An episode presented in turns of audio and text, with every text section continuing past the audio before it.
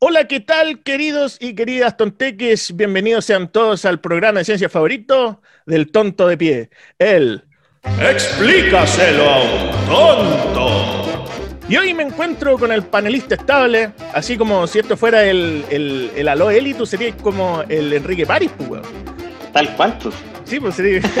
Antes de ser ministro, ese weón era panelista de la Eli, pues. Sí, pues, bueno. Si vos soy la mamá de Yuyunis. Sí, la, la mamá de Yunis. Yuyunis. También conocido como el Río de Colina, por ser el más seco, el más capacitado, el más estudiado y el citado por cuantos papers científicos. Me refiero al doctor Eduardo Castro Nayar, Nayares, Nayar, ¿verdad? Y también conocido como el doctor Litro. ¿Cómo estamos, doctor Litro?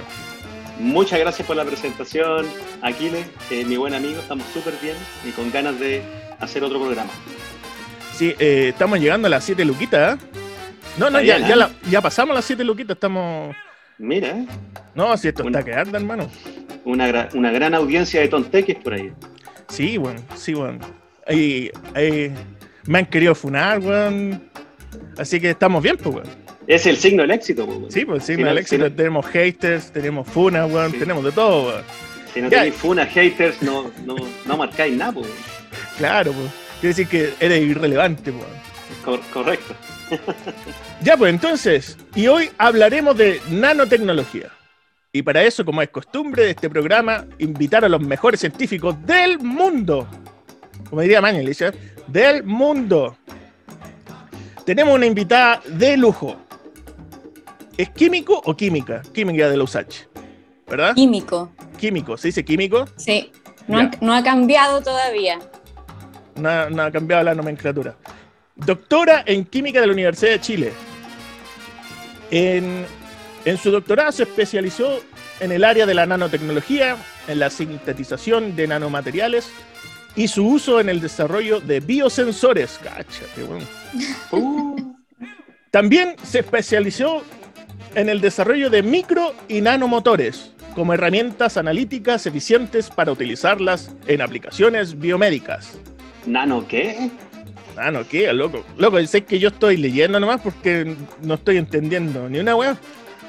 Colabora actualmente con destacados investigadores de la, UPS, la Universidad de California de San Diego en Estados Unidos y el Instituto Max Planck de Stuttgart, Alemania. La doctora Daniela Baez. ¿Cómo está, doctora Dani? Muy bien, muchas gracias por invitarme eh, a su programa. Y aquí estamos pues, para explicarles lo que pueda No, no, a, sé la- que a- a todo. para mí, para mí esto fue leer en marciano, ¿ah? Onda, Empezamos por los lo, lo- nanomotores, micromotores.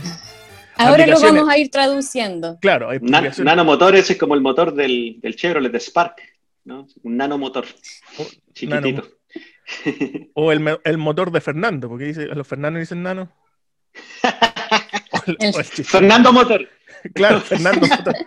Bueno, perdimos como mil seguidores. Perdimos como el chiste malo, lo siento, lo siento. Fern- Ya. Fernando Tecnología y Fernando Motores. Tra- Trabaja en una. Trabaja en un mecánico la doctora Báez. pues. Chicotea, chicotea uno. Claro, claro. En- Que se, tape, que se tape en la raya mientras arreglan el auto. Ya, pues para empezar la presentación, es que esta presentación a mí me la libretearon, ¿ah? yo no, entendí mucho. La doctora Dani se especializa en el desarrollo, el desarrollo de micro y nanomotores. Empecemos por la diferencia de entre micro y un nanomotor. Definamos al toque el tamaño de qué estamos hablando cuando estamos hablando de un micromotor y un nanomotor. Porque Bueno, el tamaño tú- importa, ¿no? Tamaño importa. Exacto, sí, exacto, el tamaño importa. Y como tú bien lo dijiste, es la escala de tamaño, ¿cierto? Eh, micro y nano. Tendríamos que pensar, yo creo, primero, eh, para, para que ustedes y la, y la gente también eh, relacione esta escala de tamaño, ¿cierto? ¿Qué, qué es lo más pequeño que podemos ver? A ver, lo que podemos ver eh, serían La decencia del Aquiles, lo más pequeño que yo puedo ver. ¿Qué te pasa? ¿Por qué van a pensar de mí los Seré tonto, pero soy un buen bastante decente, ¿ah? No, bastante decente, sí. retiro, lo dicho, retiro lo dicho. Sí, sí, yo oh. me baño frecuentemente. Buen olor por aquí. Podría ser un bichito, podría ser una hormiga, podría ser, un, pelito que saca un... un... granito de arena, puede ser. Un granito de arena, súper. Eso es como lo más pequeño que nosotros podemos ver. Ahora, las, eh, las entidades, las partículas, eh, estructuras o, o, lo que tú quieras, en lo que tú quieras pensar de tamaño micrométrico es algo más o menos mil veces más pequeño que un grano de arena. Y nano sería más o menos como diez mil veces más pequeño que un granito de arena. Entonces, claramente, eso ya no lo podemos ver. Claro. Entonces, o sea que la doctora Dani trabaja con, con, lo invisible, ¿no? lo invisible a nuestros ojos. Como, el principito. Como el principito, sí, sí, más o menos. Es esencial también ese tipo de, de estructuras, eso sí, son esenciales para nosotros. De hecho, están, de hecho, estas estructuras con las que yo trabajo son sintéticas, son eh, no son naturales, son, son fabricadas por nosotros, son artificiales, pero estamos rodeados de, de partículas y seres eh, vivos y no vivos eh, de ese tamaño. Entonces, para que podamos entenderlo, con lo que yo trabajo es con algo que claramente no lo podemos ver, son unas estructuras artificiales porque nosotros los, las preparamos, las sintetizamos a partir de, distintos materiales y eh, estos motores, como así ustedes bien lo describieron, que en relación a, un auto, estas estructuras presentan movimiento, igual que un auto. Y entonces necesitan, por ejemplo, para moverse, eh, un combustible. Entonces se llaman micro o nanomotores dependiendo de su escala de, tamaño y también porque se mueven. Y, su combustible, por ejemplo, provienen de, distintas fuentes de energía. En un auto, por ejemplo, su combustible es la, la benzina, el petróleo. Eh, en este caso, la fuente como de combustible puede venir a partir de una reacción química o la luz, por ejemplo. Eh, eh, fuerzas, por ejemplo, fuerzas magnéticas, como así como en Star Wars, cuando, cuando estos eh, personajes atraían distintos instrumentos de manera así como al, telequinética. Como telequinética, pero en realidad podría ser magnética. entonces nosotros aprovechamos estos distintos tipos de energía para hacer mover estas estructuras de distintos tamaños, micro o nano, que en realidad no lo podemos ver, pero para eso eh, la ciencia y la tecnología y los avances en esta nos han ayudado mucho y ahora nos permiten eh, verlas, estas eh, estructuras o seres, partículas, nos permiten ver, poder visualizar, visualizarlas. Como por ejemplo está un, par de microscopios que, que nos sirven y nos ayudan para verlas. Oiga, doctor Litro, eh, nosotros hemos hablado eh, anteriormente de virus y bacterias. Una bacteria que es mucho más grande que un virus, ¿no? Sí, pues, varias veces. ¿Sería micro o sería nano? Claro. No sé, doctora Dani, ¿micro en qué, en qué escala más o menos? A la menos 6. Una bacteria sería más o menos al... Sería como un metro dividido en un millón, una cosa así. Ya. Claro. Y las bacterias estarían en ese orden. Sí, es, las bacterias estarían en ese orden. Sí. Estarían en, el, orden de los micro. Sí. Y son un motor, ¿ah? Y son un motor biológico. Ah, porque se mueven, de hecho, necesitan eh. combustible para alimentarse y reproducirse, ¿no? Exacto, y el combustible, que eh, sería el ATP en este caso, eh, ellas lo transforman, igual como un auto, ¿no? Eh, transforman este combustible que proviene de la energía, de la, del ATP en realidad, pero lo, adquieren de distintas fuentes, de distintos medios, por ejemplo, y lo transforman ellos a crecer, multiplicarse y moverse. Ya, y, y entonces los virus estarían en el rango del nano, ¿verdad? Sí. Los virus están en el rango como de los 100 nanómetros. Son como una 10 o 10 veces más pequeños, más o menos, 100 veces más pequeños que una bacteria. Ya. Sí, porque hemos estado aprendiendo harto de virus y bacterias, estábamos hablando con el doctor Litro en los capítulos pasados, y eso para que nos quede más claro. El micro, bacteria, nano, virus, viruses. Claro. Ah, no, pero no se dice, no se dice así, virus, en plural. Ya, mire, yo, por ejemplo, para enhebrar una aguja, a mí el, el mal de Parkinson me carcome enteramente, no me cuesta demasiado. Por ejemplo, pero ¿cómo, cómo porque yo, yo igual estoy alejado de la ciencia, yo no, no sé de estas cosas, pero ¿cómo podemos trabajar con tanta precisión en objetos tan pequeños? Bueno, co- como te decía, los eh, microscopios ahora eh, han avanzado muchísimo y, son eh, estos microscopios que yo te hablo son unas máquinas gigantes. Entonces podríamos hacer la relación, así como tú decías, que para poder enhebrar una aguja quizás necesitas un par de lentes, ¿no? Un, un par de lentes que te ayuden a visualizar mejor tanto al hilo como a la aguja, como al Vale. orificio de la aguja. Necesito que me afirmen las manos. Tenés que ir al Me médico, solas, weón. Claro, capaz. Podría ser. ¿eh? Bueno, la nanotecnología te podría ayudar también en ese tipo de, de enfermedades. De- de- podríamos conversarlo de ahí. Ah, chucha. Eh, La doctora Dani te Eh, hace un eh, te hace un precio aquí le- para arreglarte tengo- la los usa, ¿no? Tengo seguro médico, ¿ah? Tengo seguro médico. Sí, sí. Los Pero usos- Obamacare, los usos por- de la- Obamacare no te cubre, pues perro.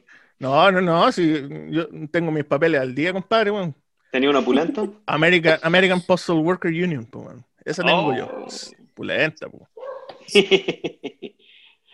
Interrumpimos la doctora Dani. Interrumpimos la Sí, doctora Dani. disculpe. Bueno, eh, eh, re- repitamos la pregunta.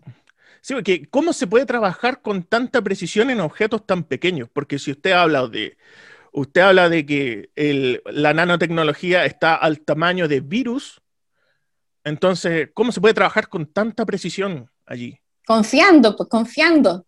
Confi- No me digas, así No te con mucho queda- cuidado, no ¿no? te No, queda- Con fe, mucho con cuidado, fe. claro, con fe, con fe, sí, te, te lo juro. te- en serio. Porque en el fondo no, no lo puedes visualizar, no puedes trabajar mirando eh, lo que estás haciendo, sino que te basas en, en metodologías, eh, haces reacciones, eh, modificas, por ejemplo, estas estructuras y después ves un resultado final.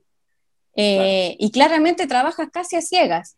Confías en que más o menos tú crees que esto te va a resultar un experimento eh, imagínate unos motorcitos, unos autitos que los quisiste pintar de color rojo y entonces eh, manipulaste estas partículas o estos autitos, le pusiste estos reactivos que tú piensas que, que más o menos le diste con el color rojo que querías, eh, pero todo esto a ciegas. Y entonces Ah. terminas tu reacción, eh, tienes un producto final y luego haces distintas pruebas para, para poder verificar si realmente te quedó rojo o no el auto. En- y en Claro. este caso hacemos lo mismo. Entonces hacemos muchas reacciones eh, con mucha fe, ¿eh? porque esto es harto que eh, es algo que yo diría más con, con confianza, con mucha confianza, para que después cuando tú revises cómo te quedó ese, ese producto final, ojalá te haya quedado como querías. Y si Ah, viste ya. en el clavo, perfecto. Es como, repites y repites.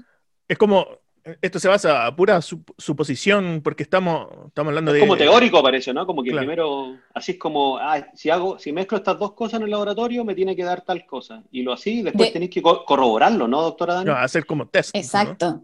claro, hacer- es como ir cachando para que- dónde va la micro. sí. Es lo que llamamos una caracterización. Una, una caracterización sería como las distintas pruebas que nos permiten saber eh, cómo quedó, ¿no? Cómo quedó Claro. eh, ese resultado a partir de lo, que, de lo que pensamos, cómo podíamos hacerlo, lo que hicimos y lo que quedó finalmente. Claro. Doctora, doctora Dani, una pregunta. Uno, uno no trabaja con una nanopartícula, ¿no? Trabaja como con, con muchas nanopartículas. ¿Cómo, con se ve, cómo, se, ¿Cómo se ve eso? Así como que uno tiene un tubito y el tubito tiene un líquido y en ese líquido hay nanopartículas. ¿Cómo, cómo funciona eso? ¿sí? Eh, así mismo como tú lo dices, uno, puede, uno no trabaja con una sola partícula. Eh, es, hay estudios que pueden llegar a trabajar con una, con una única partícula, pero eso es, una, es como una área muy específica y eh, de la que yo estoy alejada, así que no me metería en ese, eh, en ese trabajo. Pero mm, en lo, eh, lo que hacemos generalmente es trabajar con cientos de partículas cientos de, partículas que están suspendidas en una solución en donde ellas se encuentren más eh, cómodas. Hay, hay, unas partículas que, se encuentran más cómodas en agua, hay otras que les gustan un poco más eh, los solventes orgánicos, así como acetonitril o unos solventes bastante bastante complejo. A ver, doctora Dani, mire, lo, bonito de este programa es que como está presentada por un tonto, yo no tengo ningún empacho en admitir que no entiendo algo. Eh, cuando usted habla de partículas, ¿a, qué se está refiriendo? ¿Se está refiriendo a moléculas? ¿Se está refiriendo a, a, qué cosa específicamente cuando usted habla de partículas que... depende, sí. Le, llamamos partículas en, general a, una partícula que podría ser metálica, así que está constituida, por ejemplo, por...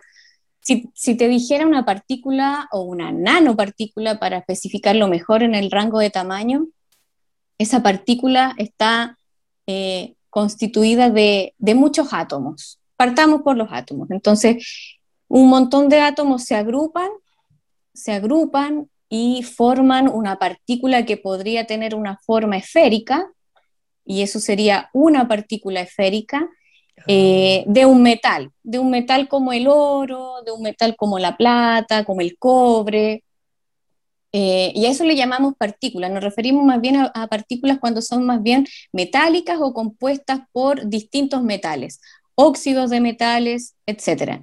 Porque también hay otras, eh, por eso te decía, en, como entidades, porque los virus más bien no son una partícula metálica, sino que son, eh, están ahí, ¿no? En el limbo, entre, entre lo vivo y, y lo no vivo. Y, y tiene un tamaño nanométrico. Entonces, eso también podríamos considerarlo como una partícula, una nanopartícula, pero es una nanopartícula viral. Entonces, mm. también cae dentro de, como de esta familia de, las nanopartículas. Hay otras que están compuestas eh, por estructuras lipídicas, que son, eh, lo lipídico viene a partir de la grasa, entonces, si esa, esa entidad tiene eh, una determinada forma y un rango en el tamaño de los nanómetros, también podríamos considerarlo dentro de esta gran familia como de las nanopartículas eh, o de las nanoentidades. Claro, son como pelotitas de grasa, o sea, pueden ser de metal, de grasa, eh, de proteína, los como que son de, proteína. Puede, ser puede ser de cualquier cosa, entonces la nanopartícula. Yo trabajo, de hecho, con, nanomateriales que son de carbono, por ejemplo.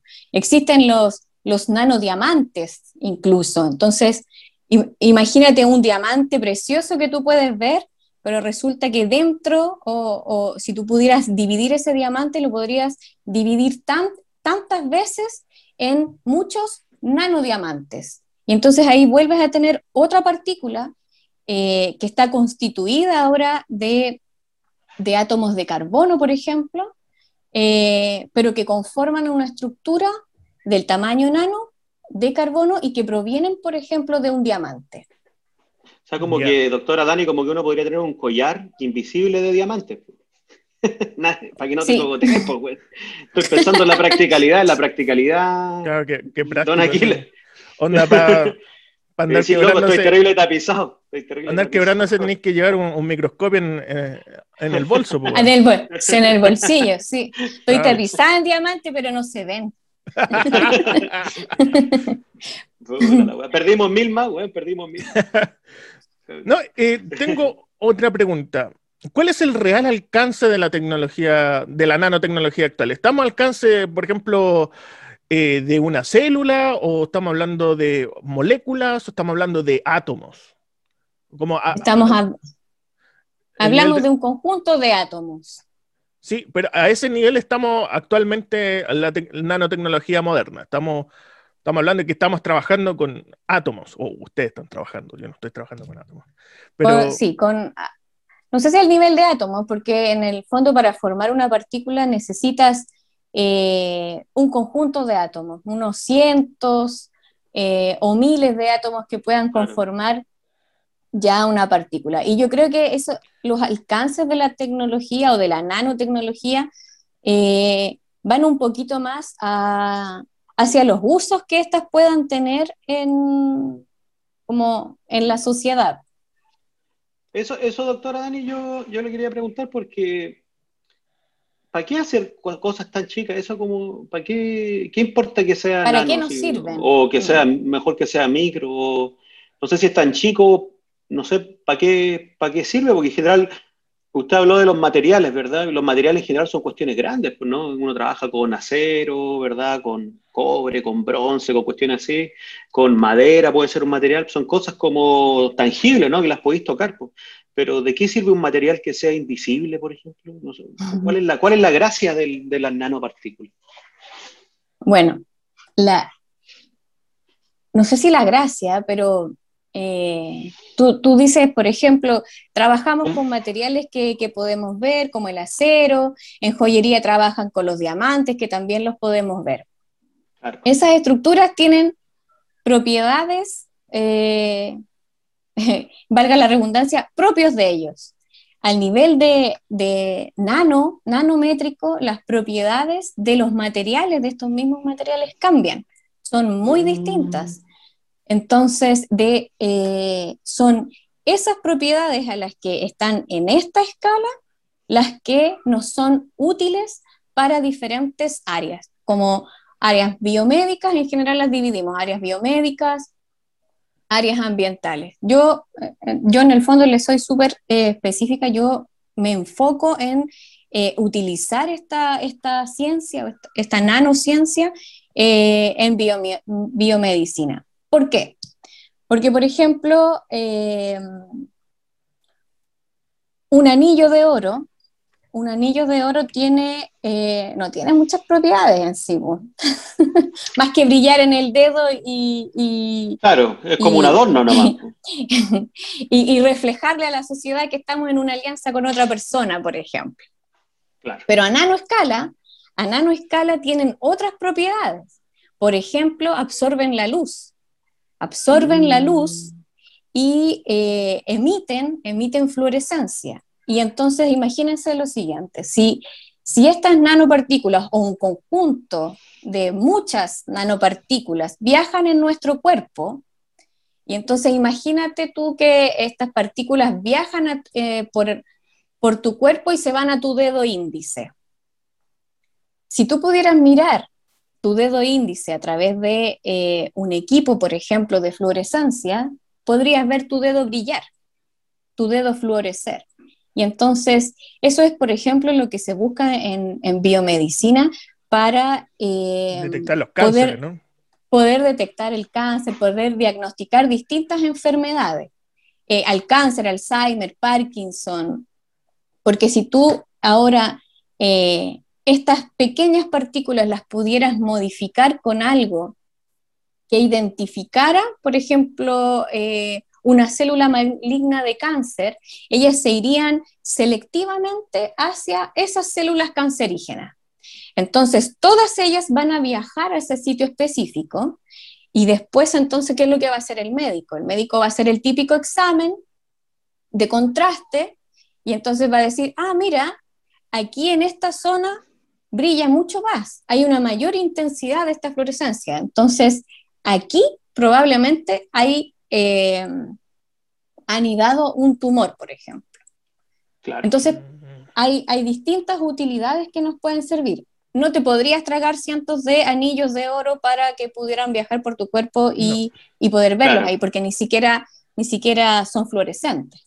Claro, eso, Entonces- eso te iba a preguntar, doctora Dani, o sea, porque es lo mismo, ¿no? Es la misma, por ejemplo, el mismo metal, cuando, cuando es, es grande, es del tamaño de, no sé, de un dado, eh, hace ciertas cosas, pero si tú lo cortáis chiquitito, chiquitito, así, eh, ¿cuánto era? Mil veces más pequeño que un grano de arena, ahora que igual sigue siendo el mismo metal, pues no se ha transformado, es lo mismo, ¿verdad?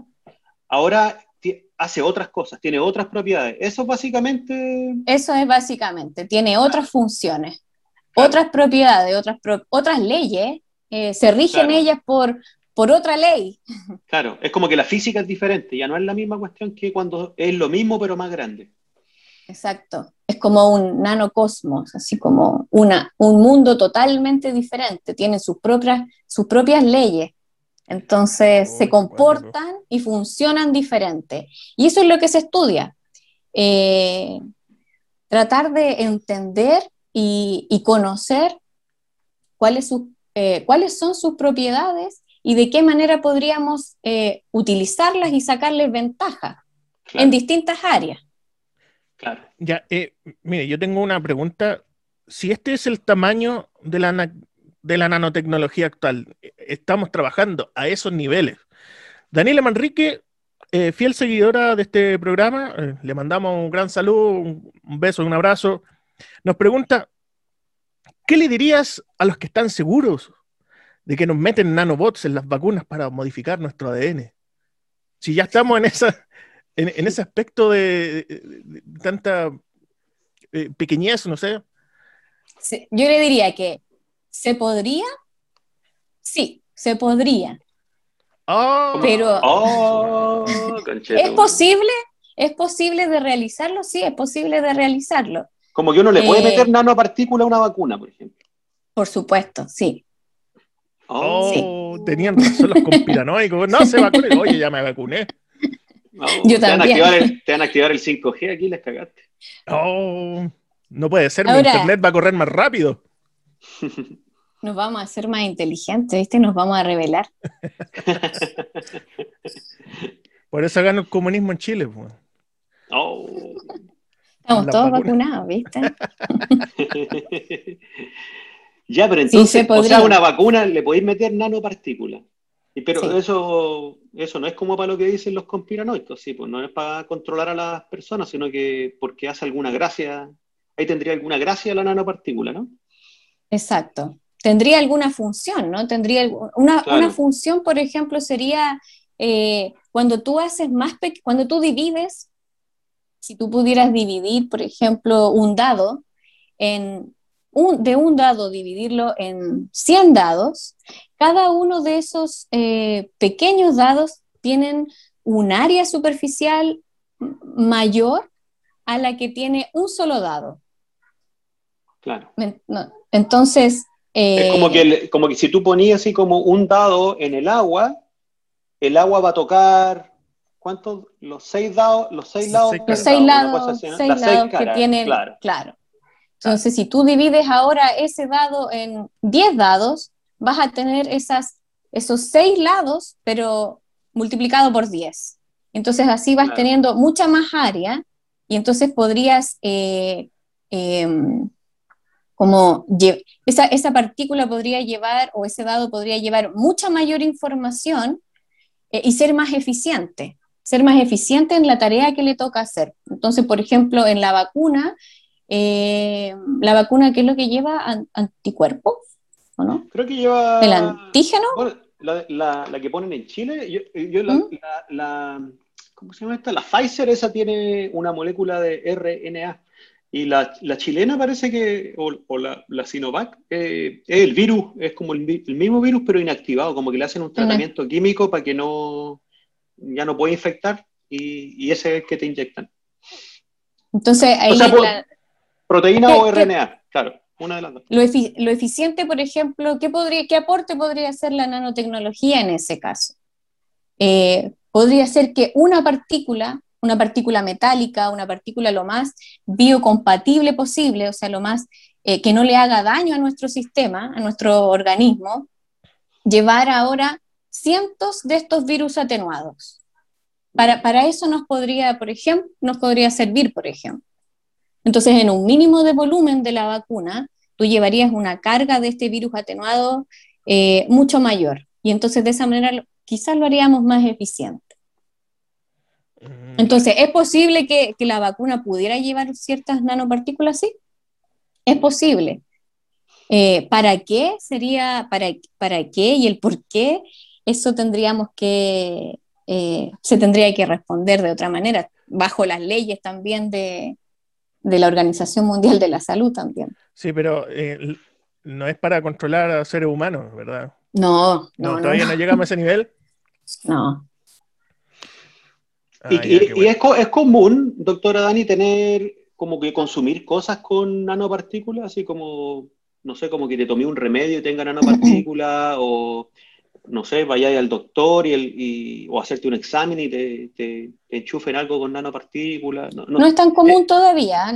todavía no es tan común. No, no es tan común porque los estudios de, nanotecnología toda, tienen eh, esta barrera enorme de pasar desde el trabajo que hacemos en células, después eh, en ratoncitos, y de ahí hasta llegar al trabajo con humanos es, em, es un trabajo súper largo y, tiene muchas barreras. Entonces, eh, si bien hay un montón de avance de, en la tecnología como em, para que la pudiéramos utilizar y sacar beneficio de ella, lo que realmente se, se, usa de, ella misma es poco. Claro. Pero si, si, si utilizamos, no sé si, no los, si los consumimos, eso, eso es, mínimo, pero si los utilizamos en distintos productos, todos estos productos que ah. dicen los calcetines con nanopartículas de cobre. Ah, no, es, no, eh, chamullo eso. Eh, es verdad que le No, se hace. ah, sí. Sí, las lavadoras con nanopartículas de plata, no voy a decir, ¿no? Sí, ah. con nanopartículas de, de, plata o de diamante para, la, para eliminar bacterias. Se hace, se hace. Ahora yo no estoy tan convencida del real efecto que, que pueda tener y del real efecto que pueda tener también en nuestro organismo. Una de las barreras que tiene la, nanotecnología es eh, responder a largo plazo el efecto que puede tener eh, las los distintos tipos de nanopartículas o nanoentidades en nuestro organismo. Porque si bien pueden ser eh, súper beneficiosas, también podrían ser tóxicas. y, entonces, y, entonces eso es algo que también se, se, eh, tiene que estudiar y, y, responder para poder llegar a hacer todos estos estudios eh, realmente en un centro médico, por ejemplo. Ya, pero por ejemplo, tenemos eh, el asunto de, los calcetines con nanopartículas de cobre. Esto a nivel de marketing suena súper poderoso. Pues, oh, tengo eh, calcetines súper avanzados que no me dejan las patas de onda, una cosa así. Pero, ¿a cuánto está el, alcance de, la real tecnología en, estos calcetines de cobre que dice usted? A, que esto es realmente solamente marketing y que al final no, no, dice tal cosa o no hace tal cosa como que no te pongan las patas de onda, los calcetines de cobre. A mí ahí me faltan un par de estudios para yo convencerme, ¿eh? porque eh, los estudios, por ejemplo, de que las nanopartículas de cobre, por ejemplo, eliminen ciertas bacterias y ciertos virus, yo eso, hay estudio, está, está publicado. Entonces, pero de ahí a que eh, un calcetín, por ejemplo, sea eh, eficiente y haga la función de las nanopartículas de cobre, tendríamos que pensar primero qué cantidad de nanopartículas de cobre tendríamos que ponerle a ese calcetín para que realmente tuviera ese efecto. Depende, ¿cuál calcetín sí? Pues los calcetines del Aquile como un kilo y medio cobre cada uno, yo creo, ¿no? ¿Sí o no? Oh, soy mal hablado, Yo me he hecho talquito todos los días, weón. bueno, podrían, imagínate que podrían hacer hasta un talco con nanopartículas de cobre. O sea, los nichos, el, mercado está así, pero hambriento de utilizar este tipo de, tecnología para venderla. Eh, y pienso yo que ahí falta un, poco más de regulación. Eh, para verificar eh, realmente que la gente se esté, confíe en, en la eficacia de, utilizar estos productos. Sí, pues la, palabra nanotecnología, puta. Eh, claro. Se tiene con nanotecnología, vende, pues. vende harto. Pues. Sí, pues. y por ahí, por ahí, la hueá, como decía la doctora, tiene nanopartículas o de lo que sea, pero la hueá no sirve para nada. Pues. O sea, como que al final le agregan una hueá, pero para vendértela nomás. No, y aparte que los calcetines, obviamente, tenéis que lavarlos. Ah, claro. Y eso, Por se le sale la perderla. Podrías perder la nanopartícula. Claro.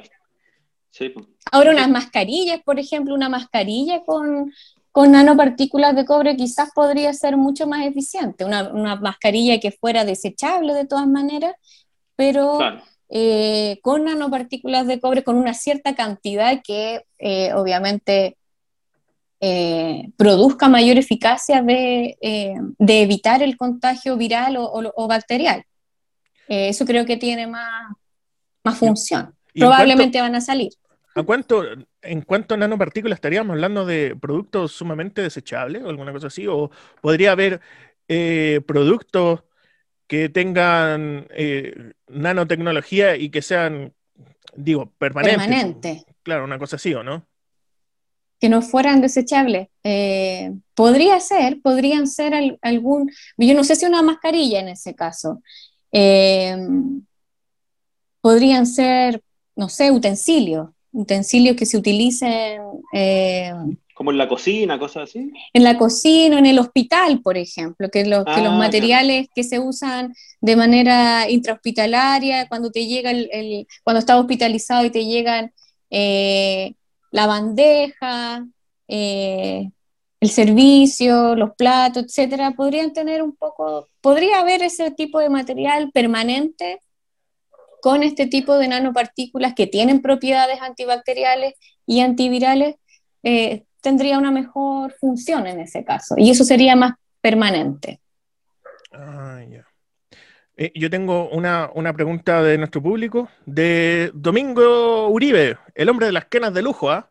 Ah, sí, pues cómo olvidarlo. Sí, pues, quenas de, ¿cómo, tenía? De cerezo, de ébano. De ébano. De, ébano. loco, weón. Espectacular sus quenas, weón. Nos pregunta, los testigos de Jehová. Ah, ya te, no, no, no. Eh, ¿Hasta cuán pequeño puede haber objetos que puedan ser controlados de manera remota, independientemente de su uso. Como. Porque. ¿De, qué tan, ¿De qué tan pequeño? ¿Qué tan pequeño para. haciendo relación en. si nos van a controlar, ¿no? Si, nos van a controlar desde China o de Rusia. No, como que tú lo que estamos en Chile. Como que, por ejemplo. Manejar. Claro, eso, como que los podáis manejar, ¿no? Claro, como esta, esta nanopartícula que, que, se vaya por este, esta venita del torrente sanguíneo, una cosa así. Claro. O no, se puede, o no hemos llegado a esa tecnología todavía. Eh, sí, sí, hemos llegado a esa tecnología. ¿Ah, sí? Las partículas magnéticas, por ejemplo, eh, hay equipos, hay equipos de estos escáneres, por ejemplo, que, un, un, escáner, cuando tú te haces un escáner, tiene, tú no sé si te has fijado que entras en una camilla y te ponen en, en, en todo en una, una cámara, una cámara que te, que te podría aplicar un, un, eh, un, campo magnético. Entonces, si tú tienes dentro de tu organismo estas partículas magnéticas, ellas se pueden dirigir frente a este campo magnético hacia donde el campo magnético esté Ese es como el alcance. Ahora, si tú me preguntas si es que eh, hay, si, si, yo me, si en mi organismo tengo un cierto tipo de, de, partículas y hay alguien manejándolas desde otro país, imposible. Ya. Imposible. No, pero por ejemplo, alcance. Ya, pero, por ejemplo, usted, eh, un doctor que esté analizando eso, lo, lo puede manejar. Porque yo, yo me imagino cuando eh, antes de, entrar a estudiar de, de, lo que se trataba la nanotecnología, yo me imaginaba el concepto así cuando en Aventuras de Pañales, Aventuras en Pañales, eh, Carlitos se tragó una pepa de sandía y, el weón se psicoseaba de que los amigos, los bebés, iban a entrar al torrente sanguíneo e iban a buscar la, pepa de sandía y se le iban a pitear. Y así como, como por ejemplo, ir en, una, como en una nave espacial, pero dentro, de, dentro del torrente del organismo. Claro, y ver así, oh, Lorea, el, glóbulo rojo. El glóbulo rojo. El glóbulo rojo, los virus. Hay unos monitos súper entretenidos que ve, eh, que ve mi hija, que es el autobús mágico. Claro. Que yo lo veía cuando era chica también. Sí. Eh, y entonces, eh, eso es un ejemplo así, pero súper didáctico para explicar cómo funcionarían estas entonces, no, sé si, no sé si ustedes se acuerdan, pero el autobús mágico iban estos estudiantes dentro y viajaban por el torrente sanguíneo, podían entrar en, la boca y ver la garganta, ir al estómago, por ejemplo. Eh, eso se puede hacer, pues se hace de hecho. Eh, no sé si tan... Eh, que lo podamos visualizar tal como el, autobús mágico en este caso, no, no hemos llegado tan así, ¿ah? no, no, podríamos ver a la, a la nanopartículas dentro del organismo. Porque la luz, funciona, la luz funciona distinto a, eso, a esos tamaños, ¿no? Si tendrías que trabajar ahí ya más en un conjunto de partículas, ojalá como la mayor cantidad posible de partículas para que desde fuera tú puedas ver como una luz o una señal eh, que la puedas observar pero también la cantidad dentro de tu organismo tiene que ser como la adecuada para que no te cause daño para que no vaya a ejercer el efecto contrario, el que no queremos. Claro. y por ejemplo, mm, no, entonces ahí, solamente para dejarlo claro, eh, es como que, por ejemplo, el doctor va y te inyecta una cuestión en la vena y empieza, y, son un montón de cientos, ¿verdad? O miles de nanopartículas que tienen una función, ¿verdad? Esas van a ser capaces de, usted mencionó el cáncer, por ejemplo, algún tipo de enfermedad, y esas van a circular por todo el cuerpo y, así como solo que se van a pegar como, como que van a quedar pegadas donde está el cáncer, por ejemplo. Es como una herramienta para, diagnosticar. Claro. Es como que así el doctor podría decir, ah, mira, está en cáncer en etapa temprana, no sé, una cosa así. Como que e, e, esa es como, es como que te inyecten en, la, en, la, en una venita y ahí ocurra la magia de la nanotecnología y de ahí el médico se da cuenta de que algo está pasando, ¿no? Una cosa así. Claro, y está, y está pasando en, en este lugar, por ejemplo, en el páncreas y, y no en el estómago, por ejemplo. Podríamos ser capaces de, de diferenciar eh, en dónde ocurre. Claro. No, está súper bueno. ¿eh? Sí, eh, usted, como usted trabaja en micromotores y nanomotores, tenemos aquí a Alcarian Amelle, o Amel, no sé cómo se pronuncia, Aurora, nos pregunta, ¿cuál es la fuente de energía de dichas máquinas, de, dichos motores? Mira, por ejemplo, ahora hay distintas. Está la magnética, este el, campo magnético del que conversábamos, si, si un micromotor o un nanomotor eh, está compuesto por, por algún material que sea magnético, por ejemplo, los óxidos de hierro, que son súper biocompatibles, eh, biocompatibles quiere decir que no le hace daño a nuestro organismo eh, y que tiene propiedades magnéticas y tiene propiedades magnéticas tanto en tamaños grandes como los magnetos que le pegamos al refrigerador, como al nivel de, de un nanomotor que puede ser nanométrico o micrométrico. Por ejemplo, yo trabajo ahora con unas estructuras que son un poquito más grandes, que son micrométricas, que igual de todas maneras no las podemos ver, y están compuestas de óxidos de hierro, que son eh, elementos magnéticos. Eh, y eso, por ejemplo, podría ser una fuente, una fuente de energía, sería un campo magnético externo, un escáner. Dentro del motor sería esta estructura o el motor mismo que, está constituido por un elemento o un material magnético. Entonces, si viaja por nuestro organismo, tendríamos la misma función.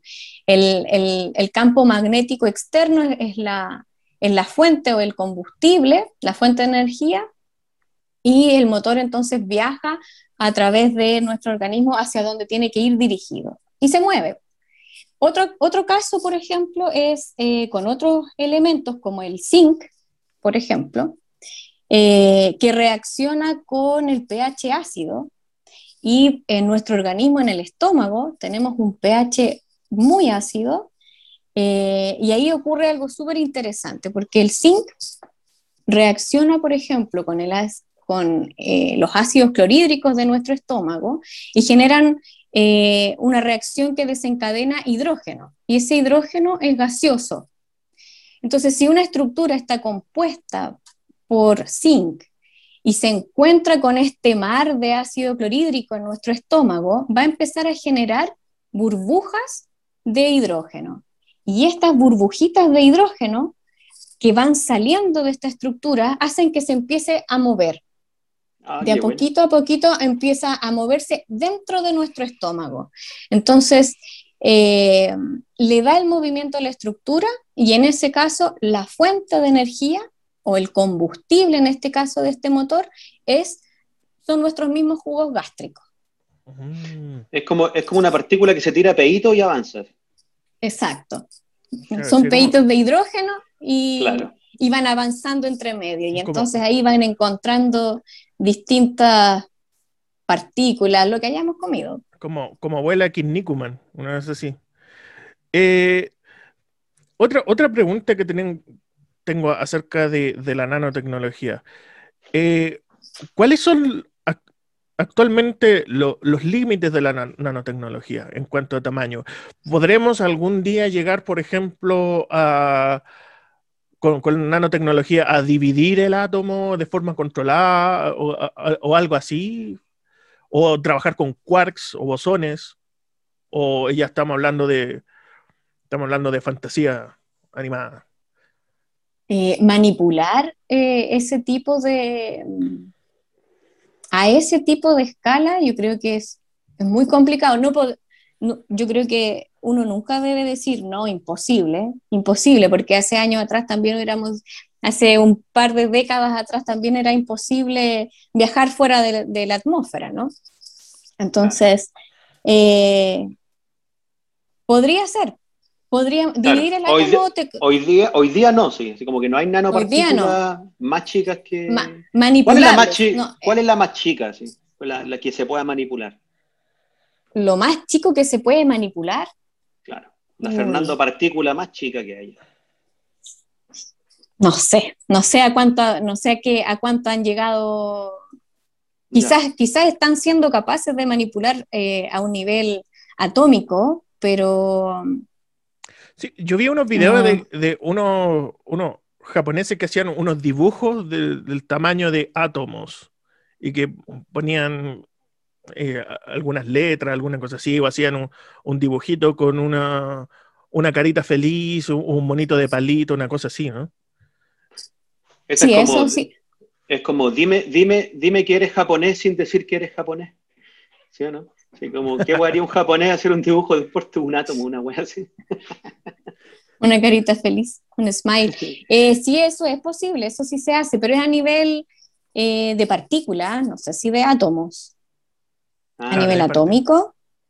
Claro, no tan chico entonces. dudaría, dudaría si es que es a nivel solo de átomos. Yo, yo sí diría de, de partículas. Nanopartículas, femtopartículas, que es más pequeñito. Femto. ¿Qué es eso, femto? A la menos 12, menos 2, creo que es menos 15. Más pequeño todavía. Y ahí de ahí está casi atómico. Atómico. Se dice atómico. Telúrico, telúrico. Ya, eh, doctora Dani, usted, eh, por lo que yo le digo, usted se ha especializado en el grafeno, ¿no? Sí. Sí. ¿Podría explicarnos por qué el grafeno es un material tan revolucionario para nuestra época? El grafeno viene, es, eh, la historia del grafeno es súper como de superación, ¿no? Porque el grafeno viene del grafito, del lápiz grafito que utilizamos para escribir. De ahí viene, de ahí parte. Y entonces, unos científicos locos se les ocurrió entonces estar escribiendo y pegarle eh, una lámina de cinta de scotch, de cinta adhesiva encima, después sacar este scotch y mirarlo al microscopio. Lo que se les ocurrió a estos científicos. Eh, y se dieron cuenta que ahí el, eh, existía otro tipo de material con eh, distintas propiedades. ¿De acuerdo? Que el grafito tiene una propiedad específica, pero un pedacito de, este grafito tenía unas propiedades distintas. Y a eso se les denominó el grafeno, que tiene propiedades distintas. es un súper buen conductor eléctrico y tiene otras propiedades de resistencia mecánica, entonces podrías tener un, material muy finito, muy delgado, pero con una resistencia a, quebrarse, a, eh, una resistencia térmica, podrías incendiarlo y quedaría intacto. Y entonces por eso es tan revolucionario. Y porque es conductor eléctrico. Entonces, de hecho, era como, es como el archirrival al cobre, ¿no? A nuestros eh, alambres de cobre superconductores y súper baratos. Entonces era como el archirrival de, del cobre. Tenemos los días contados, tenemos los días contados entonces. no, no es, tan, no es tan así porque en el fondo producir este grafeno es, es caro. Es caro, entonces no, no... Pero si se requiere un scotch nomás pues, y un, lápiz, un lápiz mina, ¿no? Pero tienes que despegarlo del scotch ahora y, y mantenerlo, ¿no? Ah, Esa es la parte difícil. Y, producirlo a escala, ¿no? Producirlo a escala. Imagínate la cantidad de láminas de grafeno que necesitas para eh, hacer un cable eléctrico de, en toda China, por ejemplo. ¿Cuántos lápices en mina? ¿Cuántos lápices doctora, Dani, hay una pregunta. el grafito el grafito es como, es, como, cuando uno habla de un lápiz grafito, ¿no? Que es como una cuestión como de carbón que tiene el lápiz adentro, ¿verdad? Que se puede, como el lápiz mina, ¿verdad? Que se puede borrar y qué sé yo en, el papel, ¿verdad? Es el mismo grafito que estamos hablando, ¿no? Es como... Es el mismo grafito que el del es como un carboncito, es como un carbono, eso no... Sí, es como un carbono eh, estructurado de una manera distinta. Su, red cristalina es distinta a la del, a la del carbono en sí, eh, del carbono. Y, el grafeno, mira, para tratar de explicártelo, eh, ahora que ya me dio hambre, eh, el grafito, la estructura del grafito la podríamos imaginar como una lasaña, como una, torre de, lasaña. Me gustó, me gustó eh, Entonces, imagínate las láminas estas para, para preparar la lasaña, una apilada sobre la otra. Eso sería el grafito. Entonces, cuando tú vas escribiendo, lo que vas haciendo es ir dejando cada una de estas láminas de lasaña puestas en el papel. Ah, eh, y entonces el grafito van distintas láminas apiladas una sobre la otra. El grafeno es una sola de esas láminas de, lasaña en este caso, mm. una sola de ellas, de manera individual, bien separada del resto. Y esa, y esa laminita individual es la que tiene propiedades muy distintas a las que tienen cuando están agrupaditas, así como en esta torre que vendría siendo el, grafeno. Así es como estructuralmente ella, es tal, es tal cual. Sí, eh, también yo leí que esta, estas láminas de grafeno serían eh, bidimensionales, que serían como en, 2D, ¿no? Exacto.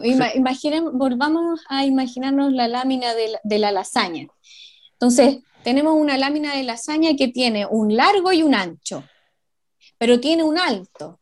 Y ese alto que tiene esta lámina de lasaña es, a nivel del, grafeno, es de un solo átomo de carbono. Y al ser un solo átomo de carbono, eh, ese átomo de carbono tiene un, eh, un tamaño en sí eh, del rango de hecho, más pequeño que nanométrico. Por eso se llama, por eso de hecho es nanométrico. Y es bidimensional porque es como una lámina. Claro, es como una hoja de papel, así como una... Claro, es como, ¿cómo decirlo? Eso, pues como una como telita. Una hoja de papel, sí. Claro. Como una, no, que tiene una tela. Que tiene ancho y largo, pero no, tiene... Claro, no tiene, ancho y largo pero tiene, tiene un alto, pero ese alto es de, es, es De un átomo. eh, de un átomo, a nivel de un solo átomo de, de carbono en este caso. Esa es la Ese sería el loca- grafeno. es la- Aquí es la weá más loca que he escuchado este año. Es que, Sin es que duda. sí, por ejemplo, ¿cómo te así una frazada de grafeno? Te cagáis de frío, po, weón. Claro, tiene un átomo, tiene un átomo, po, weón. No, pero así Pero es como- resistente, ¿eh? pero es Claro, resistente. weón. Eso sí, po. Claro, como que te, te la podréis poner así y. eh, no, no sé, pues, que te agarren a palo, weón. O te, te agarran a balazo, weón. Oh, Podría pero, bueno, ser, ¿ah? como, como Podría el ser. universo, como el universo Marvel, po, weón. No, como John Wick, como John Wick ahí cuando le pegaban balazos en la, en la chaqueta y el loco se cubría con la chaqueta, ¿no? Capaz que el loco tenía grafeno, weón. Capaz que su chaqueta haya tenido grafeno. Ya, pero, ¿qué hay de cierto de que el grafeno se autorrepara? Eh, eh, ¿Es cierto eso o no?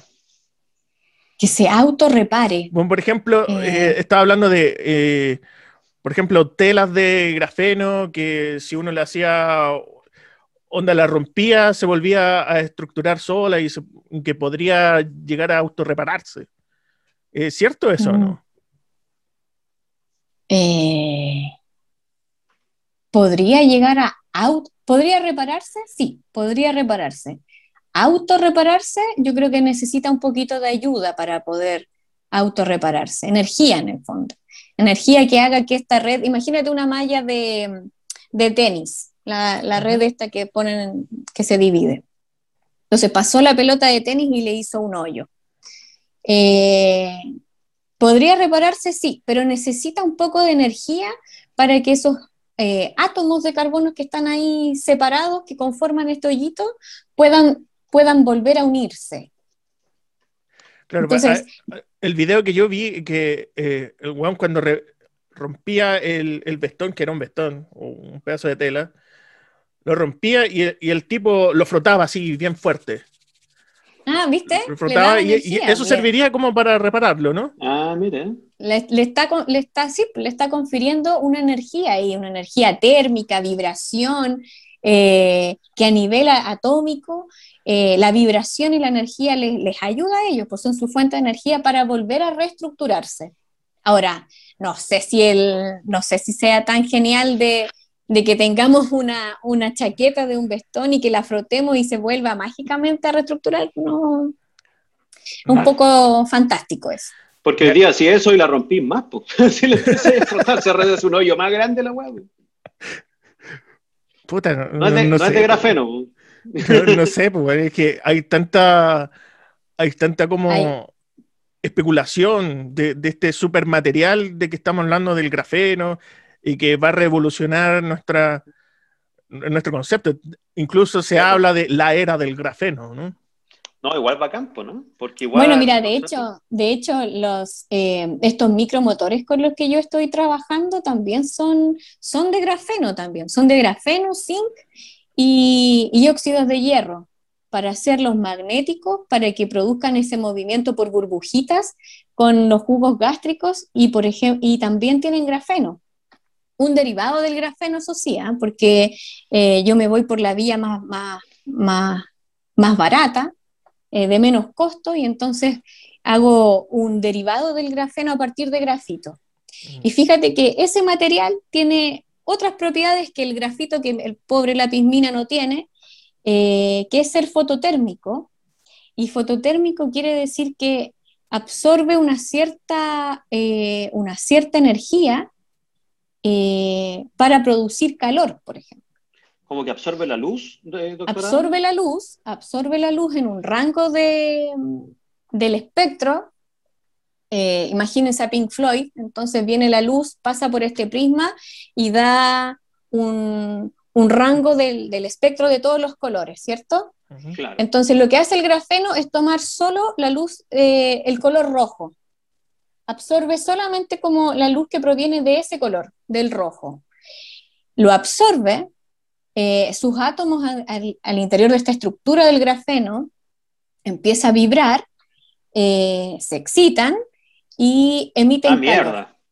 Sí, son bien locos estos átomos. Entonces, y emiten, emiten calor, y emiten Mm. calor al rango de unos 40 o 50 grados. O sea ¿Y para igual- qué se usa eso? ¿Mm? Igual, Dale. eh, en- lo que estaba hablando de la, de la frazada de grafeno. O sea que esta, esta frazada de grafeno que tiene un ancho de un átomo, pero que puede ser súper largo, igual entonces me podría dar calor, pues, ¿no? Sí. Exacto, podría roja. absorber esta luz, podría absorber esta luz, eh, la selecciona, eso sí, la selecciona y, y- y emite calor. Y, y nosotros en realidad lo utilizamos porque hay las células cancerígenas eh, son súper susceptibles al calor y entonces no les gusta y, y se mueren, se mueren en, eh, en comparación a las células que están sanitas. Claro, se mueren las malas y no las buenas. Se, se Sí. mueren más malas que buenas. Do- Doctora Dani, y, y- esa propiedad eh, fototérmica del grafeno, eh, uno podría, por ejemplo, ocuparlo como, no sé, estoy pelando el cable aquí, no, no lo sé, pero por ejemplo, no sé, eh, para calentar el agua, por ejemplo, eh, hacer paneles, porque la luz del sol también tiene luz roja, pues entonces si uno hace como una cuestión que tenga grafeno, el grafeno se puede calentar, y si al lado le ponía agua o no sé, cualquier cosa que quiera calentar, eh, sería como una fuente de, de energía así bacán, pues, ¿no? Exacto. Sí, podría ser. ¿Se puede, ¿Se puede hacer eso? Se puede hacer, sí. Se puede hacer. En un termoeléctrico, por ejemplo, eh, ¿has visto que an- antiguamente uno eh, se ponía unas ampolletas? Mi papá, por ejemplo, utilizaba mucho de ponerse una, una ampolleta con luz roja eh, en las inflamaciones en la rodilla, por ejemplo. De hecho, eso se ocupa todavía. Ah, los kinesiólogos parece que hacen eso. Pare- Yo creo que sí. Entonces podrías tener, podrías fabricar tú eh, con estas mismas ampolletas, pero en un sistema que fuera un termo de agua, por ejemplo. Entonces enciendes esta ampolleta, eh, el termo en este caso está fabricado con, con estos derivados del grafeno, o el grafeno, te saldría más caro ahí en ese caso. Eh, se enciende la luz, entonces con eso eh, tu termo se empieza a calentar y calentaría el Mm. agua. ¿Se puede hacer eso? Se Claro. puede hacer eso. Claro, está bueno. Uy, mira, bueno, o sea que Está las propiedades del esa, grafeno po. igual, igual son súper eh, eh, revolucionarias en ese aspecto, bueno. No, y para kinesiología, muchas ¿no? cosas. para muchas Claro. cosas. Oye, te Se podrían meter una muchas como, cosas. Como en una. Ponte que te doblaste el tobillo, alguna weá, y te pueden meter ahí, ahí adentro y después te ponen luz pues, y, y- y se te alivia, no sé. Exacto. O sea, que a- algo que tira calor igual Aliviaría la inflamación, Claro, sirve para quita la cosas, ¿no? inflamación.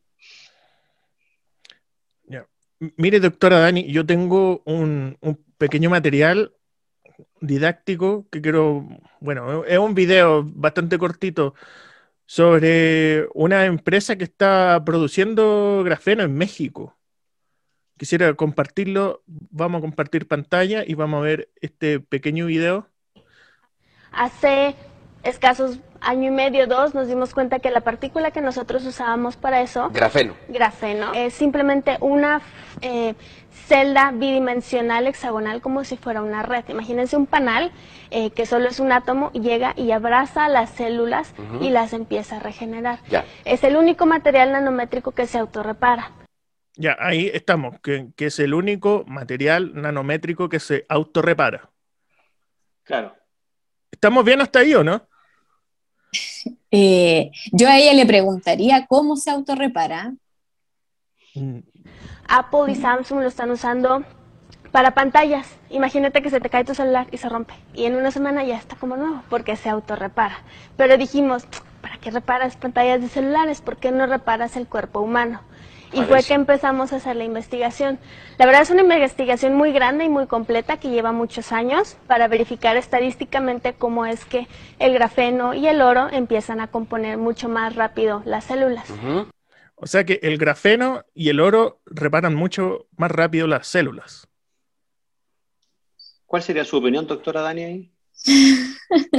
Yo a ella le preguntaría, explícame cómo, explícame cómo, eh, cómo lo realiza solito el, el material, eh,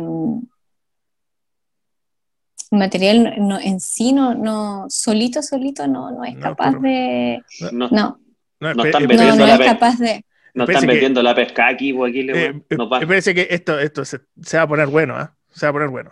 Ya. Entonces, Yo hubiera estado es ahí con, el- con la periodista, yo le hubiera preguntado cómo. Sí, po. parte Porque ¿no? no, no es solo una, por ejemplo, la nanopartícula o el grafeno tienen, tienen varias propiedades, así como esta foto térmica. Pero ¿cómo, cuál es el... eh, eh, la pregunta da para mucho, porque se podrían formular uno muchas preguntas. ¿Cuál es el daño que tiene la célula? ¿Es una Claro. célula cancerígena? Eh, ¿Es una célula que tiene un- adentro un material genético que está mutado? Eh, ¿Qué es lo que quieres reparar en ella? Claro. Y- Porque ahí la señora y- la pone como que sirve para todo, pues. ¿eh? Exacto, Como lo pone como que lo hace todo, ¿no? Échele cremita nomás y pum. Como estas cremitas que nos venden que, que Como sirve la Wira para- Sacha. Es como, Como la weá. Sacha, claro. Este- esta weá esta weá es una verdadera eh, vendida de pomada, po. Sí, es muestra ¿ves? de gel. Sí, Lo puedes poner sobre heridas abiertas, Cacha, justo. Chu. quemaduras, cicatrices, aunque sean viejas, eh, exposición de hueso, músculos, lo que sea, y empieza a regenerarlo. Con eso puedes regenerar incluso órganos para evitar enfermedades Bueno, crónicas. y, y es- E Imagínate, después dijimos, oh, ¿por qué quedarnos solo por fuera? Y fue que empezamos a crear suplementos donde tú los ingieres. Imagínate regenerar órganos internos, pulmones, hígado, eh, estómago. ¿me, los, ¿me los permites? Claro que sí. ¿Y los están produciendo dónde? Los En- estamos produciendo en mi laboratorio, se llama Alquimex, tenemos una marca que se llama Moonlight, así eh, los comercializamos la verdad como suplementos. Que ¿Y es lo cómo que- se toman estos? Eh, se toma, por ejemplo, todo el tubito con cierta regularidad, eh, atacando cierto órgano. Este eh, amarillo. ¿Para qué sirve el amarillo? Ese amarillo es específicamente, por ejemplo, para quitar células cancerígenas. El otro es, por ejemplo, para regenerar ciertos órganos. ¿Cómo Tenemos cuáles? Para regenerar el páncreas, para las personas diabéticas, para regenerar el hígado, para las personas que están con diálisis. O sea, ya con- esta persona ya ganó el premio Nobel de Medicina, el premio Nobel de Química, el premio Física. Nobel de Física y el Y premio está Nobel vendiendo el de, el de medicina, también, de medicina, De medicina. medicina, química, física. ¿no? y, De economía. y de economía paz, también, weón. No, y el Sí. de la paz, pues, weón. Si, ¿Para qué haya, no hay más guerra ya con esta huevo? Te tomáis esa weá y estás listo. Chu. Uy, me he quedado sin palabras.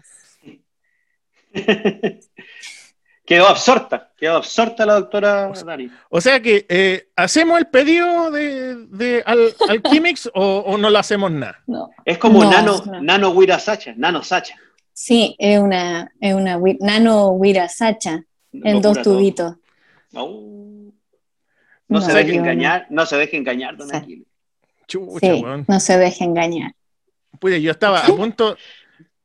Tengo aquí todos mis datos puestos de, de mi tarjeta de Oh. crédito aquí. Estoy a Está en punto el de carrito, ponerle- tiene lo tiene en el carrito. Sí, tengo el carrito. Estoy a punto de hacerle Cancele, a un clic, cancele. a un clic de, de mandarme un- una camionada de, de esos productos aquí, pues bueno. Uy, no, tiene una serie de faltas eso. Eso que dice ella. De partida, por ejemplo, el grafeno este que, que estos científicos locos sacaron desde una lámina, del grafito con una lámina de scotch, ese no es soluble en agua. Ese no le gusta, ese material no le gusta el agua. Entonces ella vende, de hecho, o dice que tienen unos frasquitos que están en una solución. Claro. Imposible. Oh. Solo, solo no se va a ir al páncreas, tú tienes que direccionarlo al páncreas, tienes que llevar algo que le, di- que le diga al organismo, mira, a mí no me gusta el hígado, no me gusta el estómago, no me gusta el corazón, yo me voy al páncreas. Tiene que ponerle el Waze, el Waze para el punk. Tiene, exacto, tiene que ponerle ahí un, un Waze o un GPS que diga hasta acá vamos. Sí. Hoy la señora Pacha Eh. Muyenta, weón.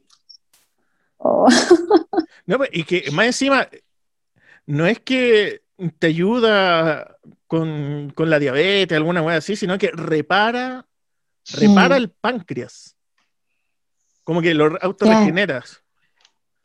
Tiene más propiedades Mm. que la señora Lucía, el, el, el grafeno. Perro. José ¿Qué Antonio onda Cas. ahí?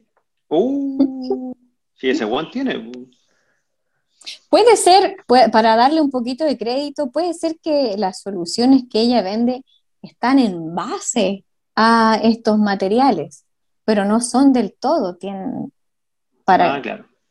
pueden ser en base a derivados del grafeno. Como que Pero podría solo- tener otra cosa también. así como- Claro, por Pero supuesto, en- tienen que tener otra cosa, ¿En qué nos otras serviría- moléculas. Sí, pues, ¿en qué nos serviría, por ejemplo, en, en- en ese aspecto, en qué, qué nos serviría pegarnos un shot de grafenos? En nada, En nada. no, Corta, corta. No. en nada. Chucha. No va a hacer nada, tu organismo lo va a degradar.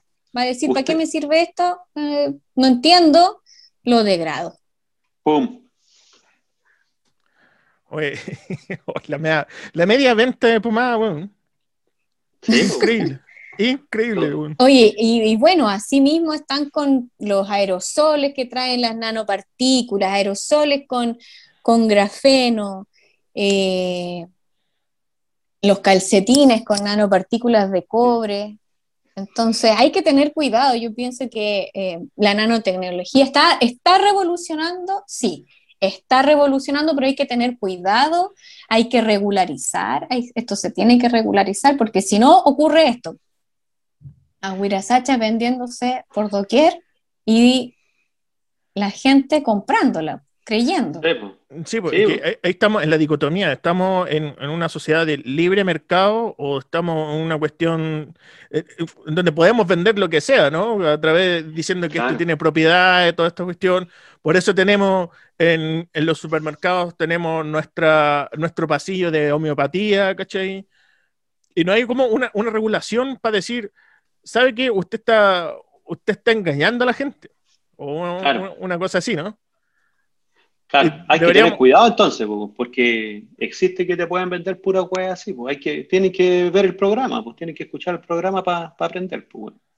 Exactamente. Con, sí. Oye, qué bueno. Y en, en cuanto a Chile, um, ¿qué- ¿cómo estamos en la producción del grafeno? ¿Estamos investigando? ¿Estamos haciendo algún esquema de negocio con algún laboratorio que estén produciendo grafeno o, o algo así para el futuro? No sé si probablemente, no sé, no sé si estarán ya produciendo eh, derivados del grafeno, que salen mucho más baratos. Y, y en, dependiendo del área, en el área, por ejemplo, ambiental, les conviene utilizar el grafeno puro, ese que es caro, el archirrival del cobre. Para, para el área más biomédica, les sirve más utilizar los derivados del grafeno, porque son solubles en agua y nuestro organismo está Mm. compuesto principalmente de agua. Entonces, eh, ahí eh, el que hace más aportes son los derivados del grafeno. Si hay empresas en Chile que lo estén produciendo, yo creo que es probable. Eh, es probable, pero son pocas, son pocas. Me gustaría hacer una... de- después voy a hacer yo una, una de estas empresas que vendan Va estos derivados doctor- del grafeno que, Doctora Dani, magnate de la na- nanotecnología. Vas a ver como el tío rico nadando en una sopa de, pero no de monedas, de nanomonedas. se están haciendo ricos, sí, pues sí es un nicho. Imagínate, calcetines, aerosoles, lavadoras, ¿qué más? Pantallas de celulares, las micas Mm. estas, las micas para los celulares, lo que tú quieras, lo que la imaginación te ve, pero que las leyes lo regulen. Claro. Las leyes, tanto que nos regulen a nosotros como, como las leyes eh, que regulan a, a estos mismos materiales, que tienen sus propias propiedades y leyes. Sí, y Doctora actual- Dani, ah, no, dale, dale nomás. Ya, ya. actualmente, actualmente eh, hacer grafeno es muy caro. El grafeno puro sí es caro, es caro. Se utiliza, se, se sintetiza de varias maneras. Una, a partir de eh, hexano, creo, hexano o benceno, eh, o átomos de, de metano, en donde el, el metano es una partícula bien pequeñita, es una molécula en realidad, una molécula bien pequeña, y entonces se van uniendo un metano con otro metano con otro metano, que es un, un carbono con, eh, con, con cuatro átomos de hidrógeno, eh, y así van haciendo esta red del grafeno, que es, una, es un anillo aromático o un anillo que tiene, igual al panal de abejas, que tiene seis carbonos y, dobles enlaces. Otra forma es eh, a partir de o el grafito o, o no me recuerdo en estos momentos qué otros materiales, pero eh, hacen como una detonación eh, de un material mucho más grande para producir uno más pequeñito que sería en este caso el grafeno. Pero es caro. Lo más barato es hacer estos derivados del grafeno que son a partir de reacciones químicas. Oxidar el grafito, meterle ahí un poco de, de, ácidos eh, y una serie de reacciones químicas para poder producirlo. Doctora, Dani, doctora Dani, ¿y a cuánto estaría como el kilo grafeno más o menos? ¿sí? ¿El kilo de grafeno puro? Sí, pues así como, ¿me da un kilo grafeno? ¿Cómo, cuánto costaría eso? unos millones de dólares. Millones de dólares, wow. Sí, porque me estáis hablando de un kilo. Sí, en, este, eh, nosotros hablamos de un gramo, un gramo ya es mucho. Un gramo ya es harto. Es mucho, porque el grafeno no pesa nada. Es una, imagínate la lámina esta, bien oh, delgadita, eh, no pesa nada. Claro. Eh, entonces, generar un gramo de eso. Claro, escaleta.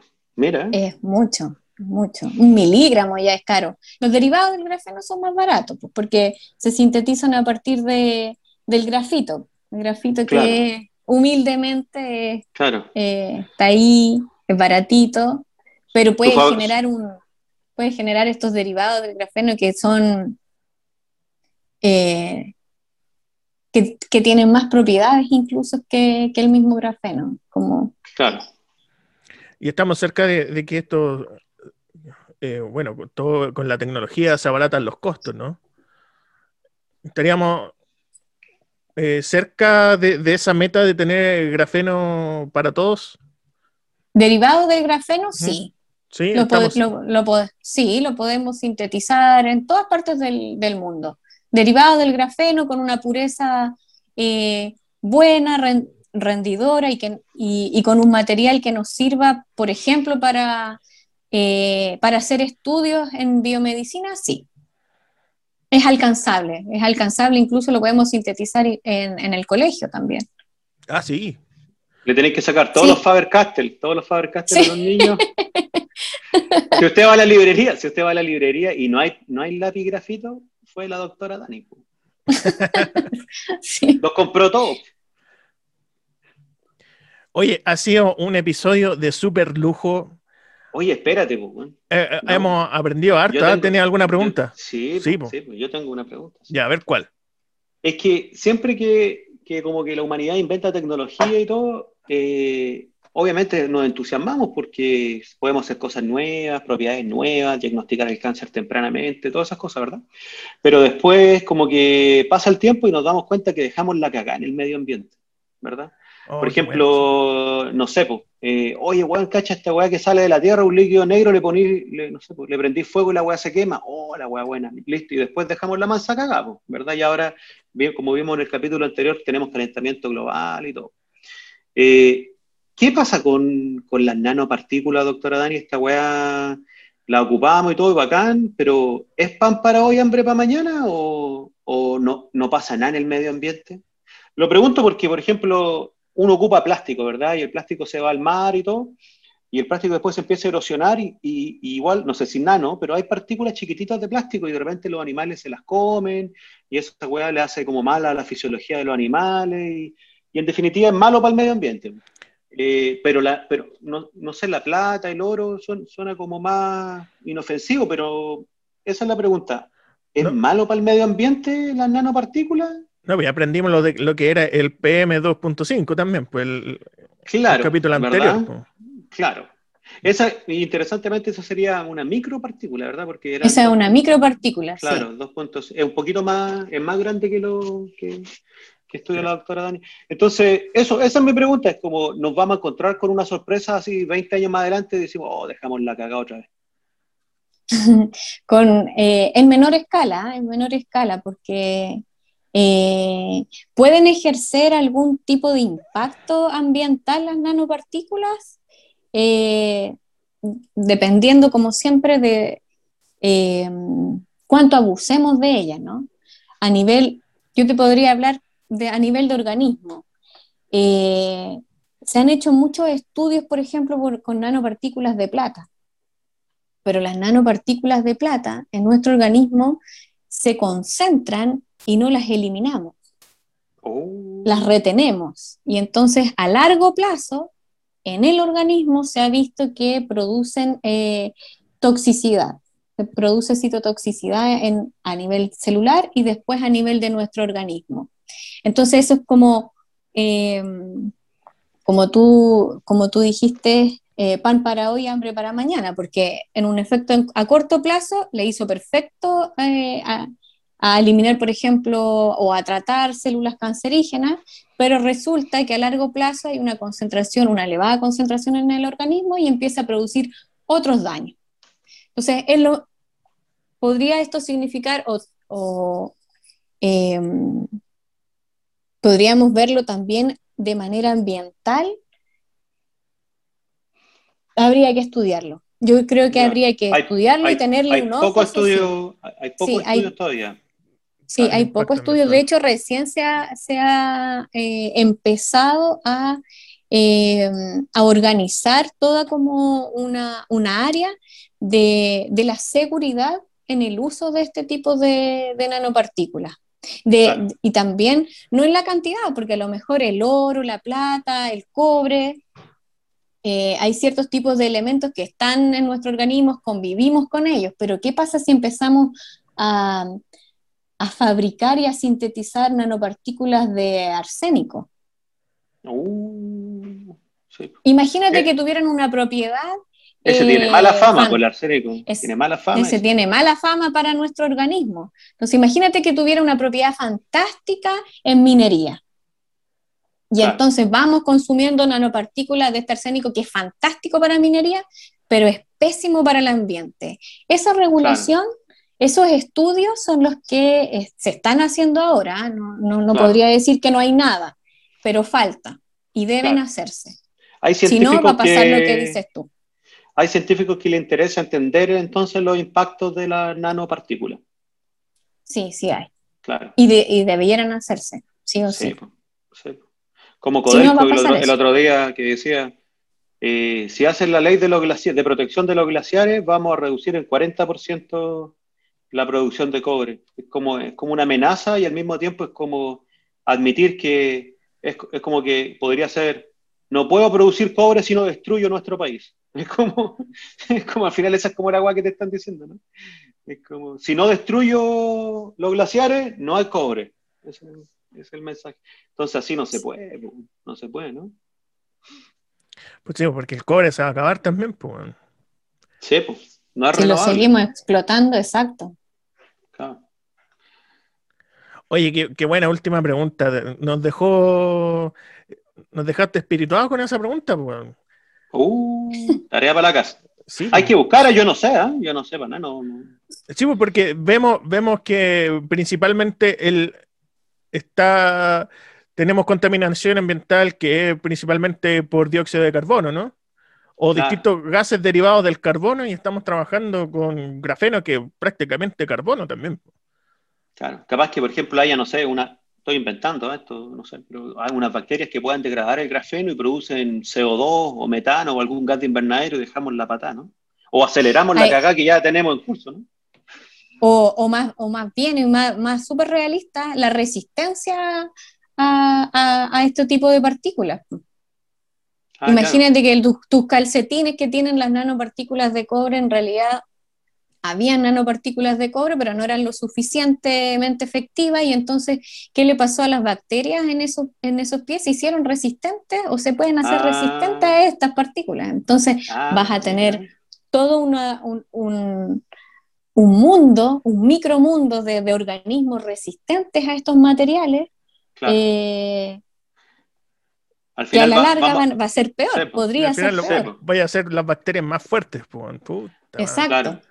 Entonces Sí. hay que tener una regulación, hay que tener ojo ahí con... Mira, es un buen Con punto lo que porque es como los antibióticos, ¿no? Es como cuando ocupáis mucho antibiótico y después los antibióticos no te sirven. ¿no? Acá puede pasar lo mismo, ¿no? Mira, Interesante. que son los contaminantes emergentes que se le llaman. Podrían ser las nanopartículas y todas estas partículas a nivel nano, micrométrico, un contaminante emergente. Claro.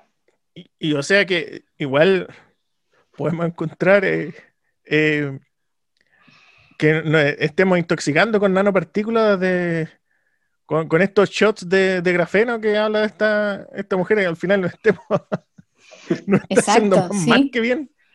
Por- exacto, sí, porque imagínate que yo no sé si lo dijo esta, esta persona ahí en, en- en esa entrevista, pero la toxicidad de algunos materiales no es en sí por lo que tú estés consumiendo, sino la cantidad.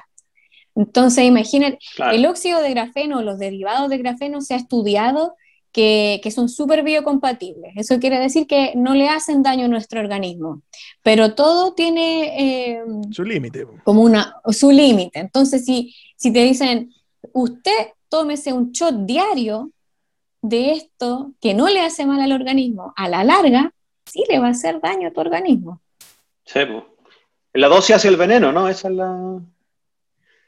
Sí, No, todo, coma un- no todo. se coma un kilo de grafeno, le puede hacer mal. Y le va a salir carito. Y, va, a- y va a cagar también. Oye, ya. Oye, un capítulo súper lujo. ¿Te queda alguna otra pregunta, doctor Litro? Mi curiosidad intelectual está completamente satisfecha, don Aquila. La mía igual hemos aprendido tanto sobre nanotecnología. Ha sido un capítulo súper interesante, de súper lujo. Eh, le quiero dar las gracias, doctora Dani. bueno, ha sido súper agradable tenerla en nuestro, en nuestro programa. ¿Qué le pareció la experiencia? Bueno, primero, muchas gracias por invitarme. Eh, me ha parecido fantástica la experiencia. Ojalá que, que puedan seguir repitiendo estas conversaciones con distintos científicos eh, de otras áreas también. Así que los felicito, los felicito por, eh, por tener estas iniciativas. Y muchas gracias también por invitarme. En el- quizás más adelante podemos conversar de, otra, de otros materiales, Claro, de otros nanomateriales, micro, claro. el impacto, etcétera. Claro. Así que muchas gracias, chiquillos. Bueno, y nosotros le mandamos un gran abrazo a toda la comunidad de tonteques de la página de Facebook que es Explícaselo un tonto guion el podcast para que usted se meta también, porque acuérdense que Facebook nos censuró. Eh, no, no puede ponerse Explícaselo un tonto solo. Y hay gente que también está me está funando porque me estoy autoburlando de mí mismo. Soy un victimario y soy víctima a la vez Oh, eh, por tratarme de tonto a mí mismo. Así que le quiero pedir perdón a toda esa gente que ya me voy a tratar bien. Estoy, estoy haciendo la, la reparación psicológica de vida. Y también me estoy au- autodenunciando a la PDI. Eh, quiero darle un gran saludo a todos nuestros auditores de Tonteques y Tonteques. A Domingo Uribe, el hombre de las quenas. Daniela Manrique, al Carián Amel Aurora, que se bajó a Spotify solo para escucharnos, ¿ah? Así que. bien ahí, ¿ah? Bien, pues. Jorge Sandoval desde Argentina, Sebastián Labra, el abogado soltero, Carlos Itzcuatl, este, este loco debe ser, un- eh, debe tener raíces indígenas mexicanas, algo como Itzcuatl, así, que hizo una pregunta para el episodio anterior, y, pero llegó demasiado tarde, pues, cuando ya lo habíamos lanzado. Así que le- les mandamos un gran saludo. Eh, los queremos mucho desde esta comunidad. Ya somos más de 7000 personas. Que esto, te lo, te lo dije el capítulo anterior, ha estado eh, creciendo exponencialmente. po. Exponencialmente somos como un virus, güey. Claro. Literalmente virales. Somos virales. Ya, po. Eh, nos Eso. despedimos. Que tengan Nos buenas despedimos. noches. Gracias, Chao. doctora Dani. De nada. Que estén muy bien.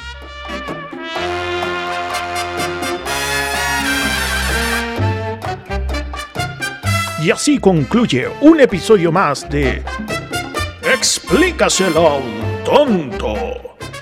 El único programa de divulgación científica presentada por un tonto y para los tontos. Yo soy Aquiles Félix y para ustedes, que tengan buenas noches.